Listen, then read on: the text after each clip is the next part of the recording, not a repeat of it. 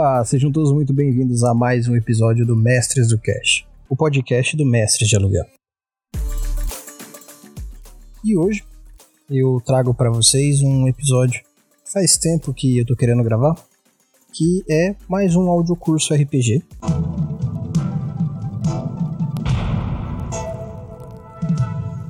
Mas hoje com uma diferença. Hoje eu vou fazer ele sozinho.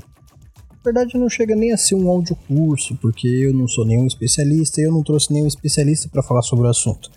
É mais uma review. Uma review de um sistema que eu achei muito da hora, que logo em breve eu vou tentar mestrar ele para o máximo de pessoas que eu puder, porque eu achei muito maneiro. Ele faz parte de um conteúdo que eu consegui com o Manjuba da editora New Order, então já de antemão, muito obrigado Manjuba, um grande abraço aí se estiver ouvindo. E hoje então, audiocurso RPG ou review RPG, curou RPG.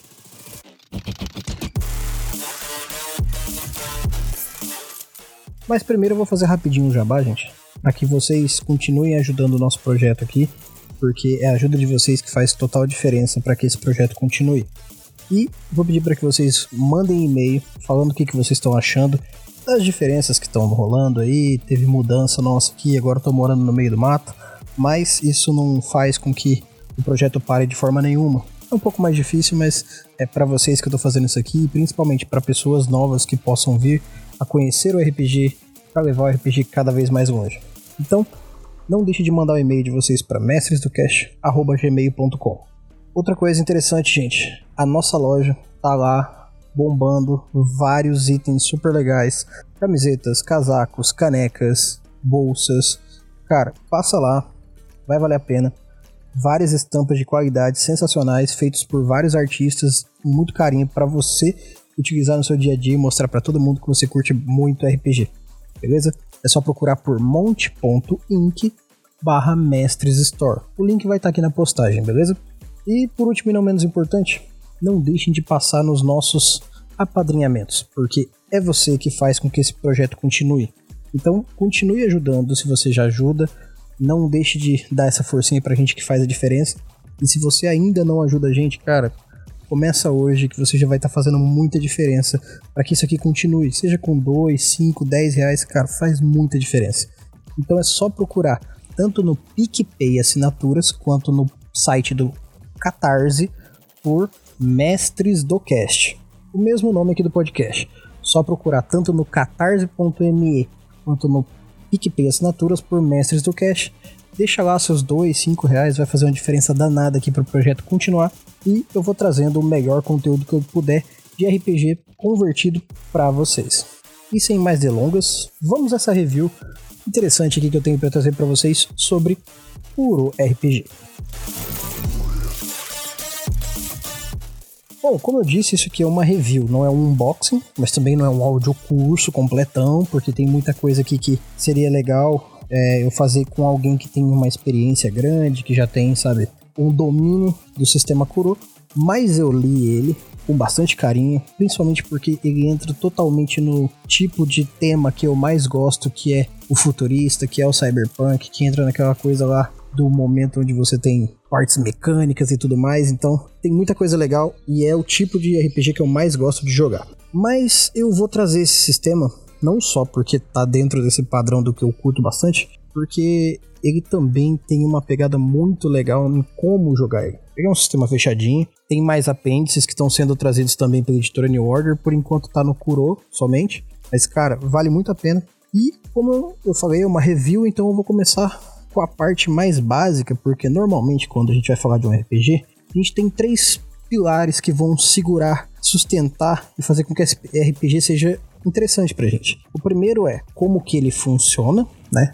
Na parte dos testes, como é que é as rolagens e tudo mais. Depois a gente vai ter como cria o personagem, né? Que a ficha e a criação dele são o que dão é, essa, esse corpo inicial.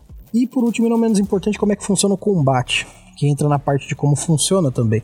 Mas eu separei nessas três partes porque eu acho que é aqui que a gente consegue separar bem a média de como funciona cada sistema. Esse é um sistema gameista, onde você vai montar o seu personagem de uma forma baseada em números, baseada em escolhas. Você acaba tendo várias opções de começo para como criar o seu personagem baseado em dados, que eu vou estar explicando aqui para vocês. Mas em suma, ele é um sistema bem prático, bem simples. O livro inteiro tem 200 páginas, então tanto para jogar quanto para mestrar, tudo, até os os seres que você vai utilizar fora os jogadores, os NPCs, os monstros, né?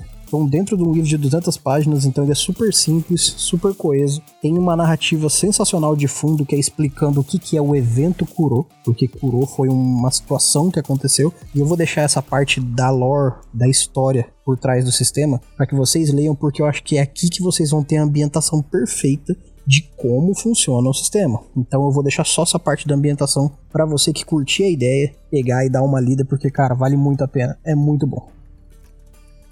Então, nós temos esses três pilares que vão construir pra gente como que funciona o Kuro RPG.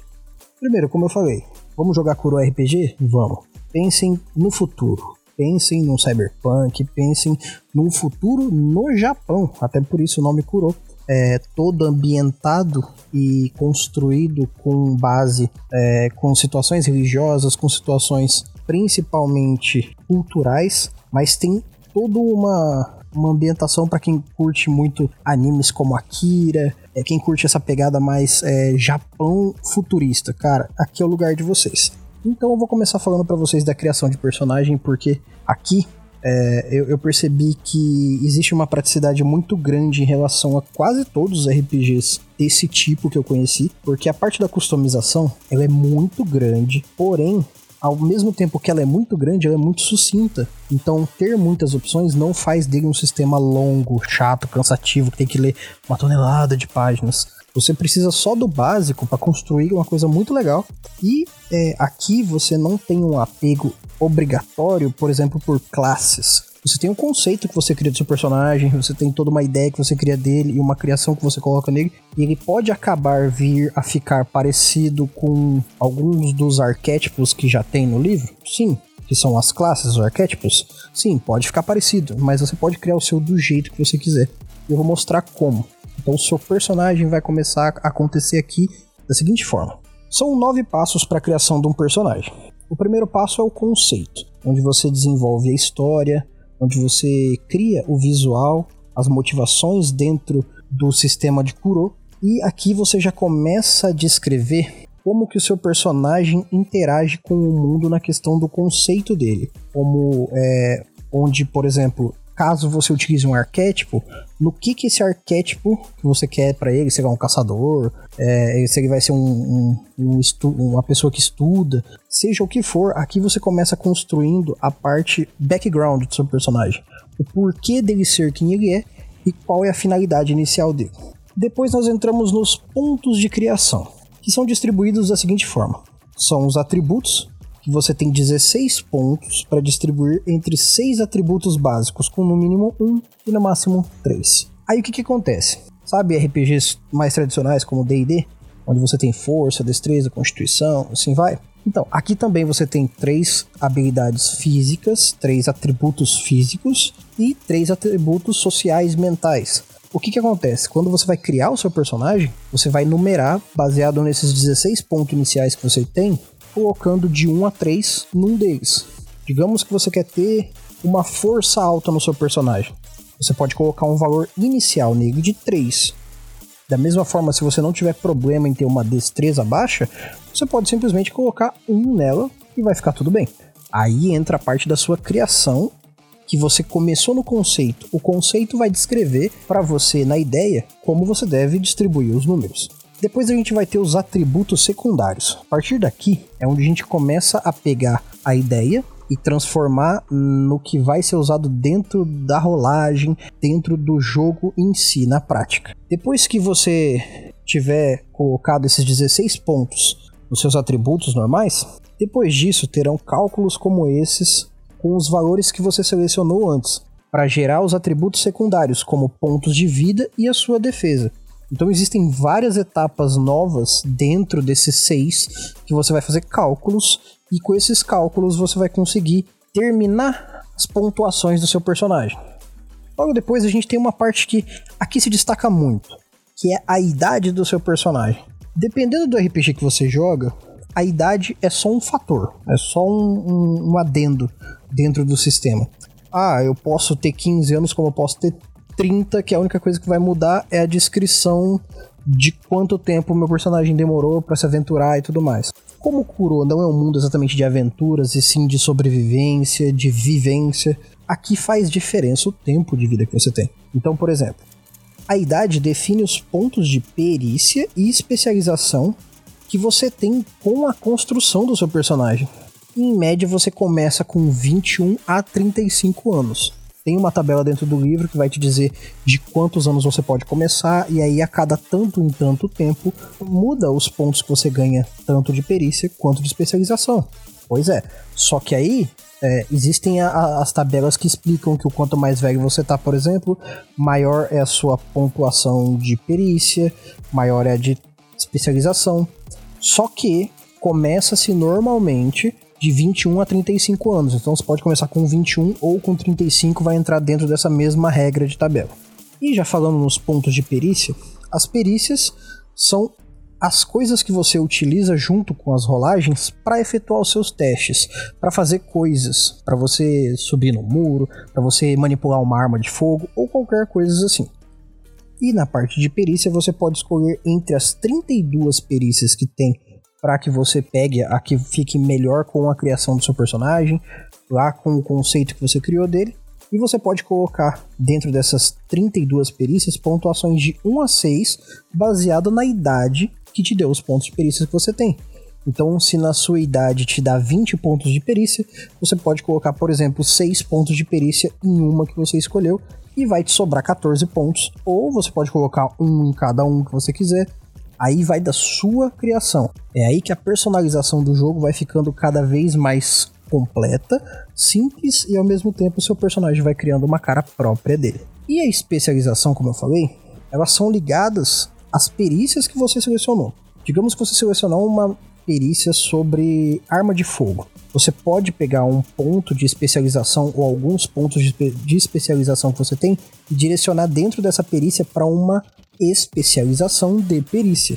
A diferença da própria perícia para a especialização dela é que você pode pontuar até 11 pontos numa especialização e aí você só pega ela mediante a perícia que você pegou. Você não pode pegar uma especialização sem ter pegado a perícia inicialmente.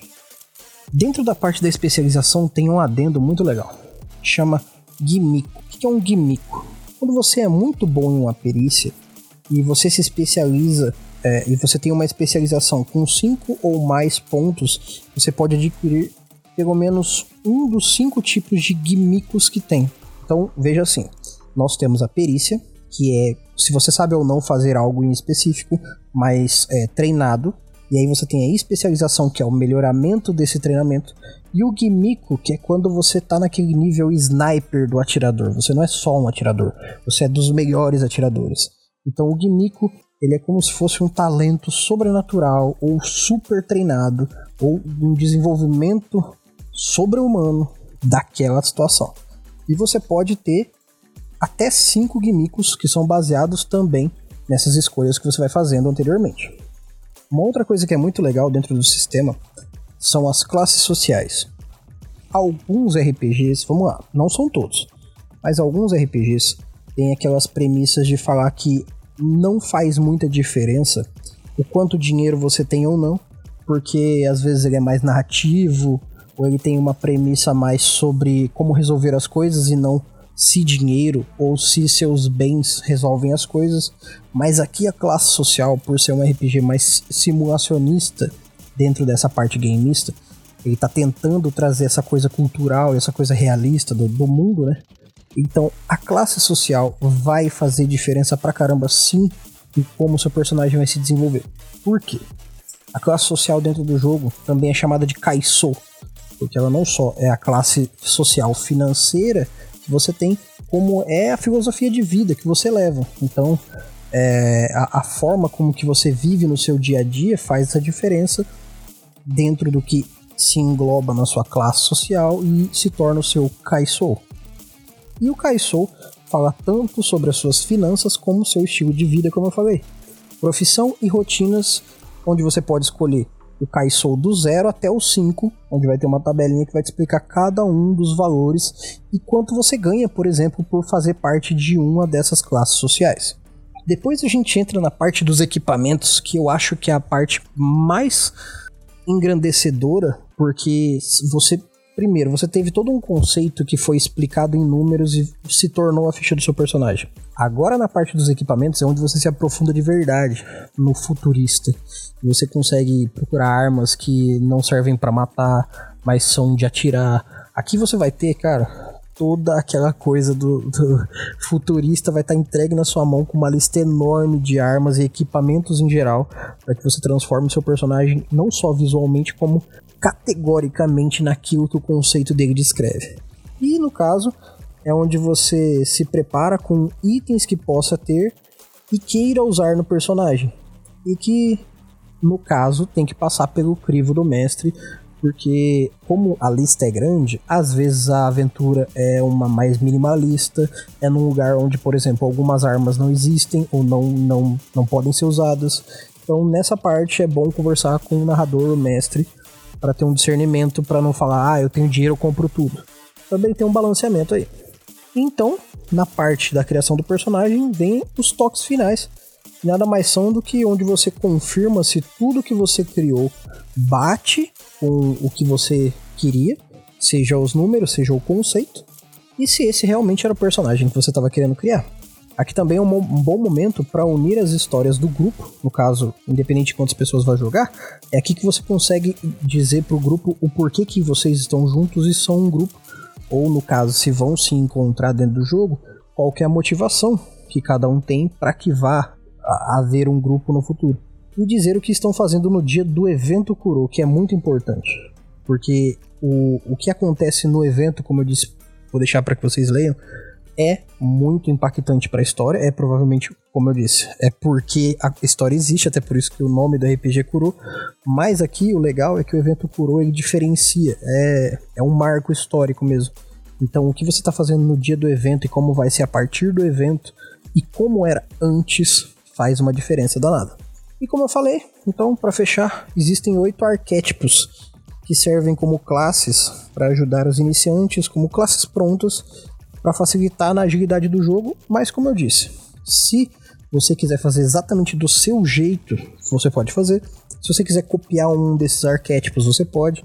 Então vai ficar a seu critério, mas tem uns pré-prontos para te ajudar ali e eles são muito legais também. Bom, a partir daqui eu vou começar a falar para vocês sobre como que funciona o sistema na prática, não na parte da criação do personagem, mas sim em como que ele funciona na mesa, quando você tá com seu grupo ali sentado já desenvolvendo o jogo. Principalmente como é que são os testes, as rolagens. Para você que vai narrar esse sistema, para você que vai mestrar, eu recomendo que você leia as últimas 40 páginas do livro que são focadas para quem vai mestrar. Eu pretendo futuramente fazer uma parte só para quem for mestrar Kuro, não vai ser isso que eu vou colocar nesse episódio aqui. Hoje eu tô fazendo uma explanação mais para pessoas conhecerem o sistema como um todo, mas logo em breve, se vocês quiserem, mandem e-mail aí que eu faço uma parte 2 só falando como mestrar e como utilizar da melhor forma para criar uma narrativa maneira. Mas eu vou começar agora então a segunda parte falando sobre as rolagens, os testes que aqui a gente tem tudo como teste de ação. É assim que o sistema chama quando você faz uma rolagem. E os dados do sistema, vejam só, é, é uma das coisas que mais me fez gostar do sistema, são um D6. Você só precisa de dadinhos de seis lados, aquele dadinho de bozó, para jogar o sistema. Só que aqui já tem a peculiaridade mais da hora que Kuro podia trazer, pelo menos ao meu ver, que é assim, vamos lá. Eu disse que tem muito sobre a cultura japonesa aqui, correto? Então o que, que eu vou fazer? eu vou trazer para vocês uma das regras mais legais que eu já vi quando você utiliza uma parte cultural, que faz toda a diferença dentro do jogo. Faz realmente toda a diferença dentro do jogo. Você usa sempre que vai fazer um teste de ação, um dado de seis lados, um D6. Um dadinho. Só que o que, que acontece? Você só vai usar de fato cinco números desses seis números. E por que, que eu tô falando isso? Caso caia o número 4 no D6, ele automaticamente é visto como número zero. E por que disso? As superstições lá no Japão dizem que o número 4, ele tem o kanji, é, o nome do número 4 é Shi em japonês. Só que Shi, ele é o kanji para morte. então ele acaba sendo um número de azar. Por isso que se vocês pesquisarem aí no Google, para quem não sabe, mas para quem já sabe, vejam bem, o 4 é o número do azar, é o número da morte. Então se você tira um 4 no D6, você falhou. É como se fosse um erro automático. Então se você jogou um D6 e tirou 4, você tirou zero.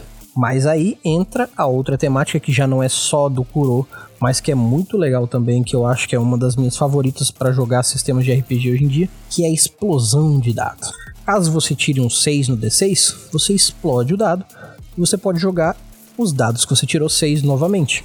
Caso você venha tirar outro 6, você vai poder jogar de novo e manter todos os dados anteriores. Então, se você jogou 4d6, desses 4d6 você tirou dois números que não sejam 4 e dois números que são número 6. Então você tem esses dois números mais dois 6. Você tem dois 6, já são 12, mais esses dois números aí, e aí você vai poder rerolar esses dois 6 mantendo os números anteriores. Então, digamos que você tirou 3, 3, 6 e 6. Você tem 3 com 3, 6, com 12, 18. Agora você mantém esse 18 e você rerola os outros dois 6. Se você tirar 1 e 5, você vai ter 18, 19. Com 5, 24 pontos no seu teste. Então, é legal pra caramba. E quanto mais 6 você tirar, melhor. Você vai só rolando mais dados e somando nessa pool, nessa reserva, para que você faça então o valor real da sua rolagem. Aí tem uma regra opcional para quem principalmente tem o costume de jogar é, sistemas D20, sistemas que existem a falha crítica, não só os D20 System, mas sistemas que têm a falha crítica, que funciona da seguinte forma. Lembrando que é uma regra opcional, então vai do grupo e do narrador quererem usar ou não. Caso o grupo todo concorde, pode-se usar uma regra onde, se em uma rolagem você rolar mais números 4 do que outros números de uma vez só, você tem uma falha crítica e além de não conseguir o que você queria, é uma falha externa no desenvolvimento da cena acontece a escolha do mestre.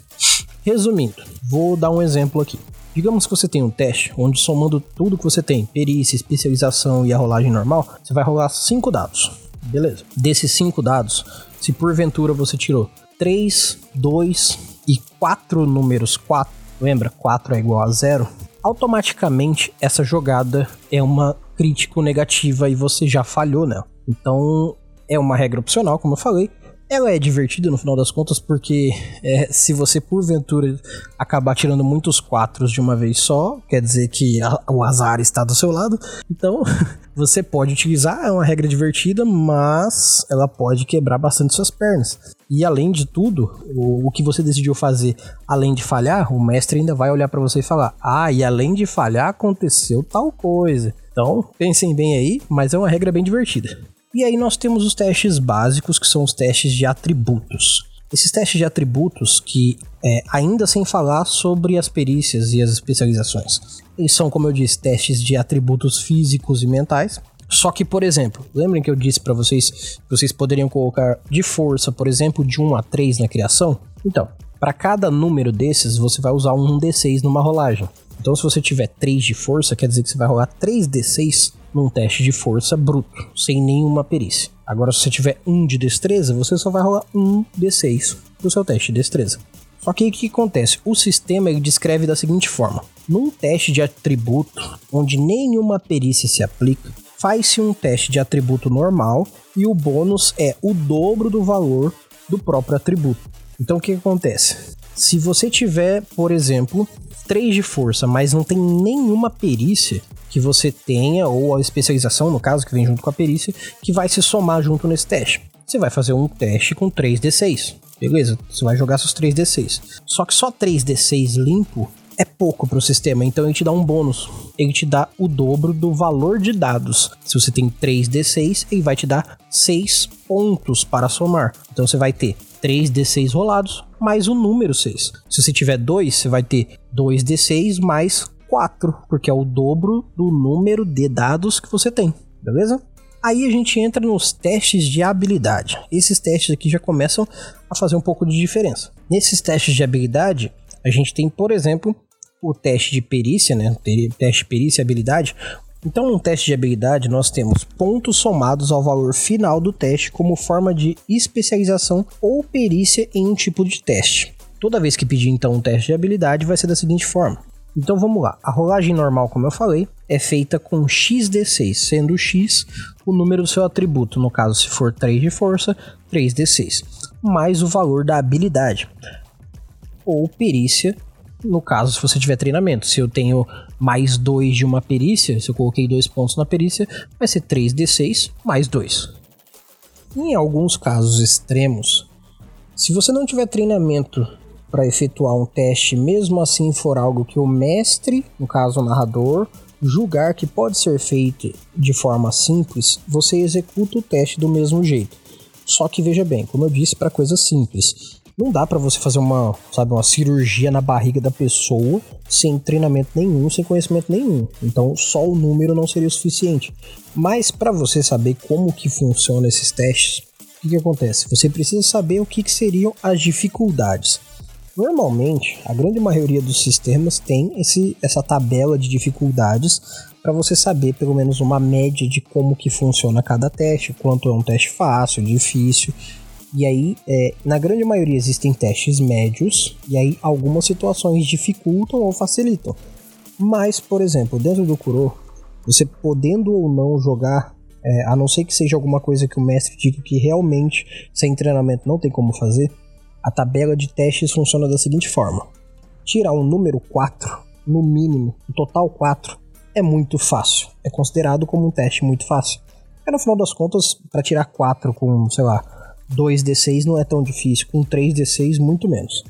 Às vezes até com 1d6, tirar um número 5 é muito fácil. Só não pode tirar 4 que é zero. Hein? Depois a gente tem 8, é um teste fácil. 12 é um teste mediano. 16 é acima da média, 20 já é um teste difícil, 24 muito difícil, 28 improvável. E 32 impossível. Dentro desses valores, a gente tem que saber a partir de agora uma coisa que o sistema coloca que é para a gente fazer cálculos para o futuro para definir a potência das nossas rolagens, o quão forte o resultado faz diferença. Porque, por exemplo, de muito fácil para fácil, de 4 para 8, tem quatro números, correto? Aí o que, que a gente tem dentro desses quatro números? Uma margem de sucesso ou de fracasso que diferencia o 4, o 5, o 6, o 7 e o 8. Cada número, quanto maior, tem uma margem maior, seja para mais ou para menos, no caso de fracasso ou sucesso. E como que a gente vê essa margem? É a diferença entre quanto era o teste e quanto você tirou no teste. Digamos que o teste era fácil, fácil é 8, e a sua rolagem foi total 12. A sua margem, 4. É a subtração entre a dificuldade natural e a sua rolagem, a diferença você tem o resultado da sua margem. Guardem esse valor de margem porque é muito importante. Agora a gente entra na parte do combate, porque os testes de qualquer coisa que não seja combate você já sabe fazer. A criação do seu personagem já está feita, por isso que você consegue fazer as rolagens. E agora a gente vai finalmente para o combate, onde a gente define como é que a, a coisa acontece mesmo, que é onde a galera gosta de se quebrar, né? Então vamos por parte. Primeiro, o combate é dividido em turnos, como praticamente todo RPG, e aqui a gente tem o que chama-se de fase de combate. As fases são divididas entre iniciativa, onde todo mundo define a ordem de quem age no turno, e uma coisa importantíssima, é um diferencial do sistema Kuro, e por mais incrível que pareça, para algumas pessoas pode ser um pouco maçante, pode ser um pouco difícil, ou pode ser alguma coisa, sei lá, um pouco chata, um pouco repetitiva, mas faz muita diferença num contexto narrativo. Todo final de turno é rerolado, ou todo começo de turno, é rerolada a iniciativa. Então pode ser que num turno você seja o primeiro e no outro você seja o último, por variações de coisas que acontecem. Então, é sempre rolado todo turno a iniciativa. No seu turno, cada personagem pode fazer algumas ações baseadas no cálculo de reação dividido por 2. Esse cálculo está dentro do livro explicado de uma forma bem simples, mas o que, que eu vou explicar? É, essa, essa reação é a quantidade de vezes que você vai poder fazer coisas dentro do seu turno. Se você tiver uma quantidade de reação 2, quer dizer que você pode agir duas vezes dentro do seu turno. Se for reação 1, um, uma vez. Se for reação 3, três vezes. E assim consecutivamente. Quanto maior o valor da reação dividido por 2, maior a quantidade de coisas que você consegue fazer dentro do seu turno. Que varia por uns 3 segundos. Então veja bem, você consegue fazer três coisas em 3 segundos, cara, você é muito rápido. E agora a gente tem finalmente os famigerados ataques, onde a galera se diverte, né? Então vamos lá. Os ataques corpo a corpo, como a gente já conhece, o que é a famosa porrada. O que, que é basicamente um ataque corpo a corpo? Como o nome já diz, é ataque desferido corpo a corpo, onde você tem que estar tá no alcance do seu, é, do seu oponente ou do que você quer acertar para desferir o seu ataque. Dentro do jogo é feito um teste de força mais a perícia que você estiver utilizando para fazer o combate, onde você pode aumentar o dano, diminuir a precisão se você estiver dando um ataque poderoso.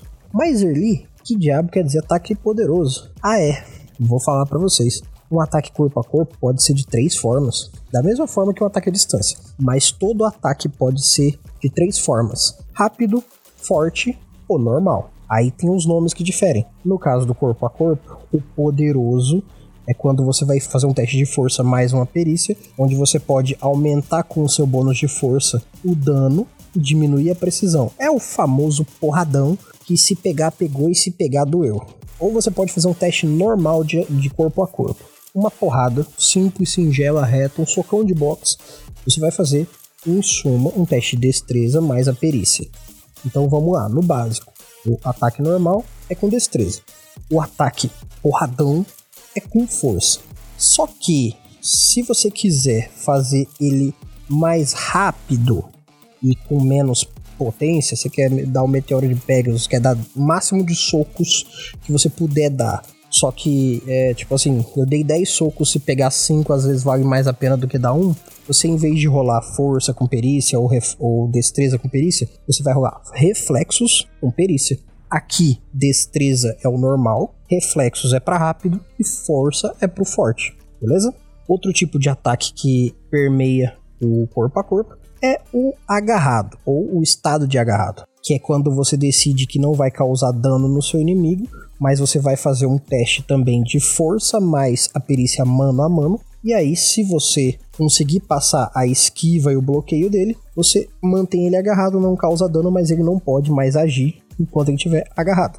Então a gente tem finalmente um ataque à distância. O ataque à distância, ele tem, da mesma forma como eu falei a tabela de dificuldades, ele tem uma tabela de números fixos mediante a distância que você tá. Então começa assim. Existem coisas que vão dificultar sua vida ou facilitar sua vida? Existem, por isso que a estratégia dentro do jogo acontece. Porém, existe uma tabela mediante a distância que você tá para conseguir desferir um ataque à distância, seja com um boomerang, seja com uma sniper. Então, se atentem à tabela se você quer ser um atirador ou fazer coisas à distância. E da mesma forma que existem três tipos de ataque corpo a corpo, existem três tipos de ataque à distância. Como eu disse, quando você quer dar o ataque normal, é sempre com destreza. Então aqui, se você for dar um ataque à distância normal, é destreza mais a perícia que você está usando para atirar. Ou arremessar, seja o que for a distância. Ou se você é focado naquele sniper, aquele cara que dá o tiro da morte, um tiro resolve, você vai fazer um ataque preciso, onde você vai usar sua percepção para aumentar o dano e também aumenta a dificuldade. Então, maior a dificuldade, maior o dano da bala. Vamos colocar assim. Então vai ser percepção mais a sua perícia de atirar. Ou então você vai usar os ataques rápidos, que é o famoso passar metralhador em quem pegar pegou. Onde você vai fazer um teste de reflexos mais a sua perícia para atirar, onde você vai acabar diminuindo a dificuldade dos acertos, mas também o dano vai ser menor. Então, às vezes 10 balas podem não valer aquele tiro preciso coisas importantes que eu tenho que dizer a partir de agora, que vocês já sabem como funcionam todos os ataques do jogo. Todos os tipos de ataques têm modificadores situacionais mediante a como seu personagem e seu oponente estão na cena. Se alguém está mais alto, mais baixo, se tem cobertura, se não tem, se está em movimento, se está parado, se está chovendo, se está sol. Condições fazem a diferença no sistema. Todo ataque bem sucedido causa danos letais ou não letais à sua escolha, sendo que os não letais são um pouco mais difíceis de causar quando você tem que escolher causar eles ao invés de só fazer eles. E é aqui que a gente utiliza a margem de sucesso para calcular o dano. Lembra daquela margem que eu falei? É agora que vai rolar a margem. Se caso você atingir o seu limiar de dano num só ataque, você toma um ferimento grave. Ah, o que é ferimento grave? Bom, vamos começar assim. Digamos que você tem um valor de vida 20. Esse valor de vida 20, ele foi calculado para que você tenha um total 20. O que, que é o limiar da vida? É pelo menos um terço dela. Então, digamos que você tome um tiro de bazuca no seu carro e isso cause um dano de 10 em você. Isso passa de um terço de 20, correto? Passando de um terço do seu valor total de vida, você não vai tomar só esse dano, você vai tomar também esse ferimento grave, que vai limitar para cada ferimento que você tenha desse um dado nos seus testes de ações. Mas o que isso quer dizer de fato, Eli? Bom, eu tenho 20 de vida, eu tomei algum dano que me deu 10 de dano, isso me deu um ferimento grave. Toda rolagem a partir desse momento, até que eu tire esse ferimento grave, eu tenho um dado a menos. De qualquer rolagem que eu fizer. Você não tem 3 de força, mais 2 da perícia, mais 1 da especialização, total 3d6 mais tanto que tinha. Então, agora é só 2d6. Isso que o ferimento grave faz. Cada ferimento grave, 1d6 que você tira da rolagem. Aí você me fala assim, mas Erli, você passou meio batido naquela parte ali da margem do sucesso para calcular o dano. Tá bom, vou explicar facinho para vocês, tá? Só para ninguém me perguntar depois. Digamos que a dificuldade do seu tiro, ou do seu soco, ou do que você for atacar. A dificuldade é 15. Você tirou 20 no total. Temos o limiar de 5, correto? Parabéns temos 5 de dano. Ah, mas eu usei o tiro preciso, então vai somar mais dano. Só que aí vai aumentar a dificuldade. Aí se já tava em 15 é porque você já somou a dificuldade mais alta. Ah, eu usei o tiro rápido, então a dificuldade estava mais fácil, só que aí você acertou com um pouco menos de dano. Então sempre vai ser calculado isso em relação ao tipo do ataque que você der. Resumindo, a diferença entre a rolagem e o que sobrou, esse que sobrou é o dano que você dá, beleza? E falando mais sobre danos, existem outros danos como queda, asfixia, queimaduras e vários outros agentes patogênicos, como drogas, toxinas e doenças que podem ser utilizados dentro do jogo. Então, tanto você pode utilizar isso, quanto o narrador pode usar isso. Então, fica ligado. E claro, obviamente existem possibilidades de cura e tratamentos para praticamente todos esses agentes e esses outros variantes de dano. Então é só procurar um pouquinho dentro do jogo que você vai achar. E é aí que as melhorias que eu falei lá no começo, das coisas que você vai escolher para o seu personagem dentro dos equipamentos para deixar ele mais forte e melhorias físicas para que ele tenha essas diferenças, vão cantar alto na hora de você tomar um dano, ou de você se curar, ou de você ficar imune a um dano. Então se atente a isso. Essas melhorias também têm uma situação. Toda vez que você evolui, sobe de nível, vai aumentando o seu XP dentro do jogo, o XP é como se fosse um dinheiro fora do jogo, onde você vai comprando peças ou coisas ou situações para o seu personagem. E as melhorias vêm com a evolução do personagem ganhando essa experiência, usando elas para comprar esses melhoramentos com a medida que a história vai progredindo. O que eu posso garantir para vocês é, dentro de 160 páginas, existe um universo do evento Kuro. Nas últimas 40 é onde você não só tem 160 páginas de um universo, como você tem como mestrar essa história toda. Então, faz o seguinte, dá uma lida. Esse livro é muito bom, a temática é muito da hora. Quem tá vendo a arte da capa do episódio aí, cara, só pela arte da capa vocês já devem ver que é uma parada muito legal. É bem tradicionalista, para quem curte anime vai ser muito da hora. Para quem curte coisa, futurista, vai ser muito da hora também. Para quem curte os dois, nem se fala. Então, fica aqui a minha indicação de sistema de RPG simples, fácil, rápido e muito da hora para você se divertir com a sua galera aí, beleza? Inclusive, quem quiser mais informações sobre esse sistema, é só entrar em contato direto com o pessoal da New Order, porque agora em 2021 está entrando o financiamento coletivo da segunda etapa dele. Se eu não me engano, eles são três livros e só veio o primeiro até agora para o Brasil mas fiquem ligados que, se eu não me engano, a segunda etapa do livro já está em financiamento coletivo ou já vai entrar em financiamento coletivo. Fica a dica para vocês aí, beleza? Ah, e uma outra coisa, não deixem de dar uma lida bem da hora na explicação dos lugares dentro do mapa do Japão que está proposto dentro do sistema Kuro. Porque, além de serem outros nomes, porque é no futuro, a ambientação é muito bem entregue aqui. É aqui que quem vai mestrar principalmente vai conseguir essa bagagem para trazer uma ambientação bem legal para quem está mestrando, beleza? Bom, acho que isso é tudo por enquanto. Espero que vocês tenham gostado aí dessa review aí de Kuro. E se curtiram, mandem aí seus, seus feedbacks aí pelo e-mail, mandem mensagem nas nossas redes sociais falando quais sistemas vocês querem ver. Eu tô fazendo a votação dos próximos temas, pelo menos antes de todo mundo mandar, direto no nosso Instagram e na nosso, no nosso Facebook. Então é só olhar os stories lá que eu faço as votações de qual vai ser o próximo. Responda lá, se não, manda sua sugestão que eu posso fazer sua sugestão, depois eu faço os outros que eu já tenho em mente. Então fiquem à vontade para falar com a gente. Estamos aqui para trazer o melhor do Para vocês. E se vocês quiserem tirar dúvida, a melhor coisa que eu posso fazer é fazer um episódio especial só para dúvida que vocês tenham. Então, espero que esse, como todos os outros episódios, a gente faz aqui o melhor intuito para deixar você cada vez melhor com RPG e que faça diferença nas suas próximas mesas. Meu nome é Erli e eu vou estar aqui esperando por vocês. Nós nos vemos em nossos próximos episódios e até mais.